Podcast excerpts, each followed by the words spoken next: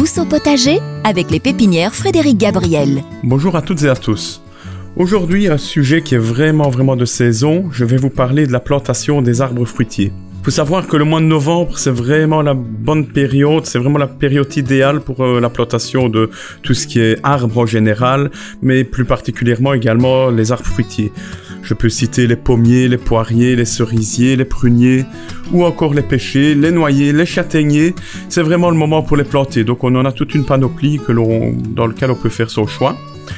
Euh, je ne vais pas aujourd'hui vous parler en détail euh, de toutes les variétés qui existent, car que ce soit les anciennes variétés ou les variétés les plus récentes, le choix est maintenant tellement large dans les assortiments que l'on peut trouver en pépinière que, que ce serait impossible de parler de tout en, une seule séquence.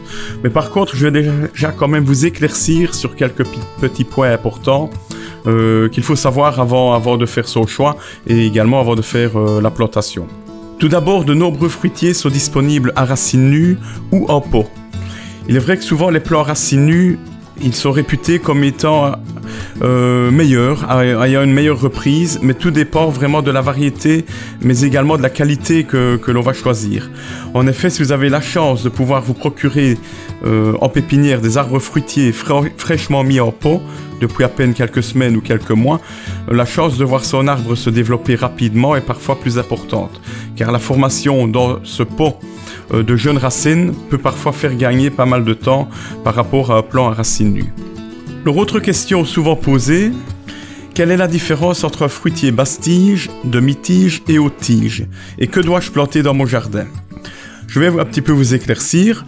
Un fruitier haute-tige, il est greffé sur un tronc d'environ 2 mètres euh, donc à taille adulte, on peut coter environ euh, qu'il va faire 8 euh, à 10 mètres de haut, voire parfois même plus. On va avoir le tronc de 2 mètres et puis une grande couronne qui va se développer par-dessus avec les nombreuses branches qui porteront les fruits. Ce sera donc un fruitier pour de très grands jardins ou de grands vergers. Un fruitier demi-tige, un peu le même principe, mais lui n'est pas greffé sur un tronc de 2 mètres, mais un tronc qui fera entre 1 mètre et 1 mètre 50. Taille adulte, on peut estimer 6 à 8 mètres de haut. Il demandera quand même déjà pas mal d'espace, peut-être un peu moins qu'un haut tige, mais il faudra prévoir malgré tout assez bien, assez bien de place pour qu'il puisse se développer.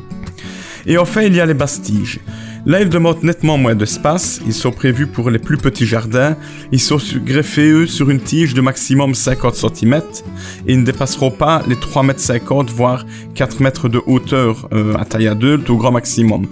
Pour les petits jardins et pour pouvoir cueillir les fruits euh, très facilement, ça reste quand même la meilleure solution et ça reste euh, à cette époque quand même ce qui se vend et ce qui se trouve le plus facilement en, en pépinière ou en jardinerie. En général, la plupart des différentes variétés de fruitiers sont disponibles dans les trois dimensions. Il vaut mieux réfléchir avant de faire un choix car euh, il faut vraiment penser au développement euh, final euh, du plan lorsqu'il sera dans, votre jardin.